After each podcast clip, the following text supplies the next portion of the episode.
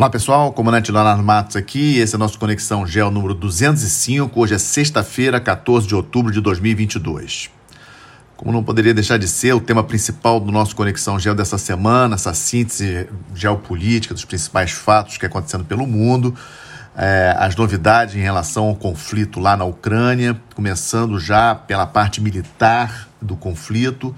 No sábado, um, um, ataque à ponte que liga a península da Crimeia à Rússia, uma ponte de 19 quilômetros, inaugurada pelo presidente Putin em 2018. Lembrando que a Crimeia foi incorporada à Rússia em 2014. Essa ponte importantíssima.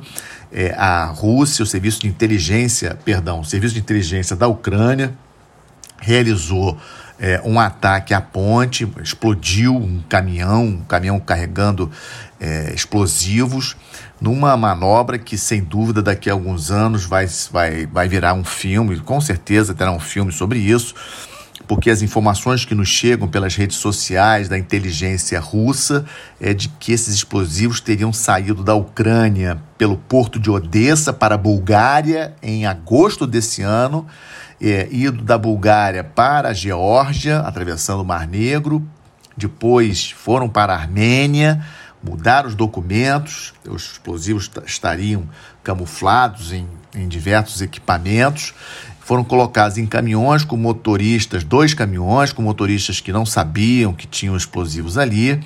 Esses caminhões chegaram na Rússia e de lá também trocaram documentação e parece que, pelas essas informações que nós temos é, coletado pelas, é, pelas redes sociais é, russas e, e, aliadas à Rússia, à Rússia, esse caminhão teria então é, ido para a Crimeia e um dos dois caminhões é, é que estava contendo os explosivos explodiu, danificando a ponte da parte da rodovia, né, a ponte rodoviária, a parte, a parte rodoviária da ponte, porque existe uma parte rodoviária e uma parte ferroviária da ponte, mas apenas um dos lados dessa ponte rodoviária e também tinha um trem com combustível passando na ponte ferroviária, pegou fogo na hora.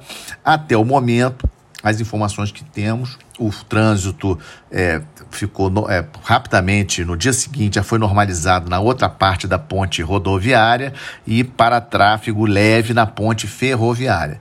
Até o momento não temos informação é, de que o tráfego está plenamente restabelecido. Foi sem dúvida uma operação muito bem executada Poderia, obviamente, ter sido até melhor o resultado se tivesse explodido mais da ponte, que isso prejudicaria bastante a logística russa. É, eu acho que é um alvo é, legítimo, obviamente que a Rússia chamou isso de um ataque terrorista.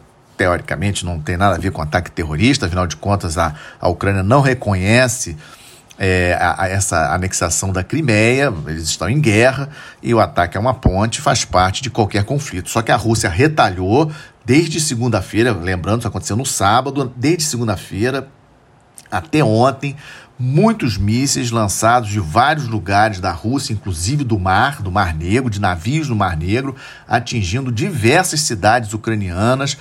Diz a Rússia que somente alvos de infraestrutura, parte elétrica, parte de combustíveis, etc. E a Ucrânia já mostrou várias fotos aí de destruição de prédios, é, de casas civis, etc. O número de é, mortos e feridos que a Ucrânia tem né, trazido aí a público não são assim tão grandes e nem exatamente o resultado desses ataques. Mas vamos seguir aguardando até quando a Rússia, se a Rússia vai continuar com esses ataques específicos de mísseis. Já tínhamos aí algumas semanas de uma relativa paz nesse sentido, lembrando que a Ucrânia estava prosseguindo na sua contraofensiva, é, é, retomando territórios que tinham sido conquistados pelos russos. É, na semana passada tivemos aquela anexação formal de quatro territórios, quatro regiões da Ucrânia pela Rússia. Eu comentei isso no podcast da semana passada, mas nem todo o, o território, as regiões que foram anexadas, está efetivamente dominado por tropas russas. É importante a gente lembrar isso.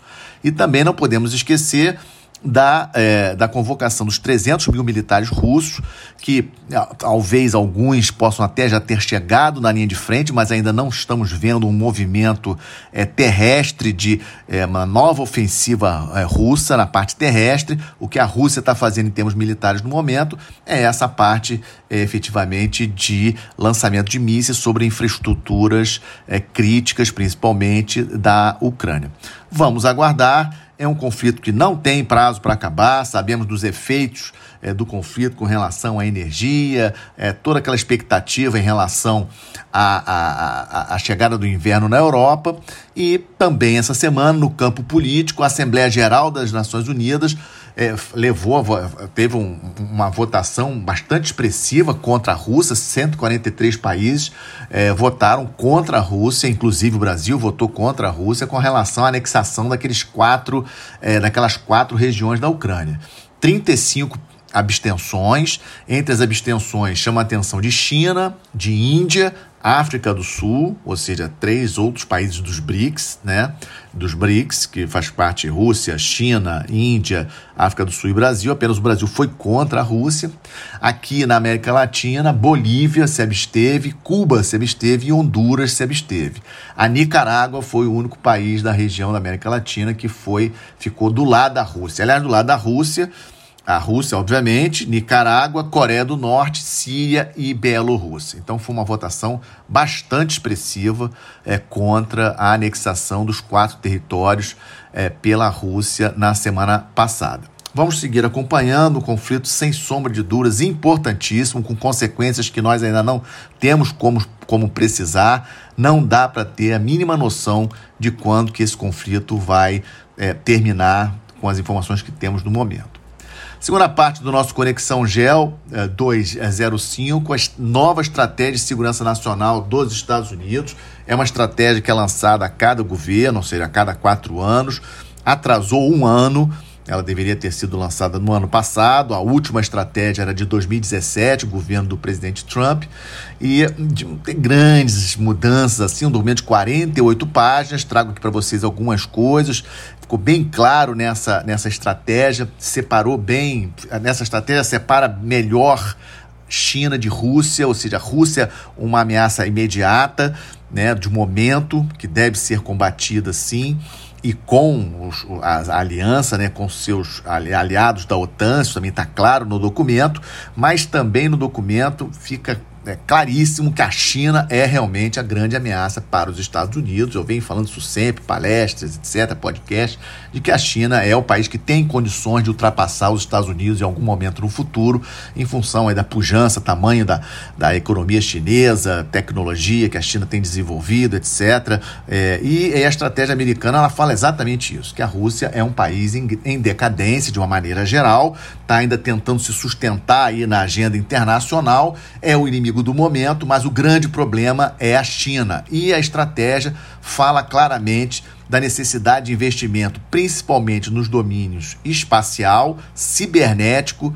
e marítimo. Né? Interessante a gente frisar isso: espacial, cibernético e marítimo. Muita inovação, competitividade, a, ou seja, a, a, importância dos aliados e dos parceiros. Os Estados Unidos faz essa, essa distinção entre aliados e parceiros para se contrapor a ameaça chinesa. Em relação à nossa região, não fala especificamente a América Latina, não cita o Brasil especificamente, mas fala da Amazônia. Né? Fala da necessidade da conservação da Amazônia, não explica exatamente como que os Estados Unidos poderia vir a intervir nisso. Em termos de presença de de países é, exógenos da região que precisam ser combatidos aqui na região é, do, do da, da, da, das Américas, do continente americano como um todo. Né? São só duas páginas, das 48 fala de Western Hemisphere, o que seria o continente americano exatamente é, cita China, Rússia e Irã. Interessante, China, Rússia e Irã como países ameaça dentro aqui do espaço é, da, é, do continente americano. E como países problemas em termos de democracia, de falta de democracia, de respeito à democracia, citado claramente no documento Venezuela, Cuba e Nicarágua. E por fim, também me chamou a atenção o fato de estar citado no documento a necessidade da ajuda eh, do Haiti, que eu vou comentar no Estamos de Olho. Na parte do Estamos de Olho, vamos acompanhar a partir do, desse domingo, dia 16, o início do 20 Congresso do Partido Comunista Chinês. Acontece a cada cinco anos. Já venho falando desse congresso aqui de vez em quando, de que é esperada a reeleição do presidente Xi Jinping para um inédito terceiro mandato. Lembrando que desde Deng Xiaoping, somente dois mandatos de cinco anos para os presidentes da China, o Xi Jinping deverá ser reeleito para um terceiro mandato.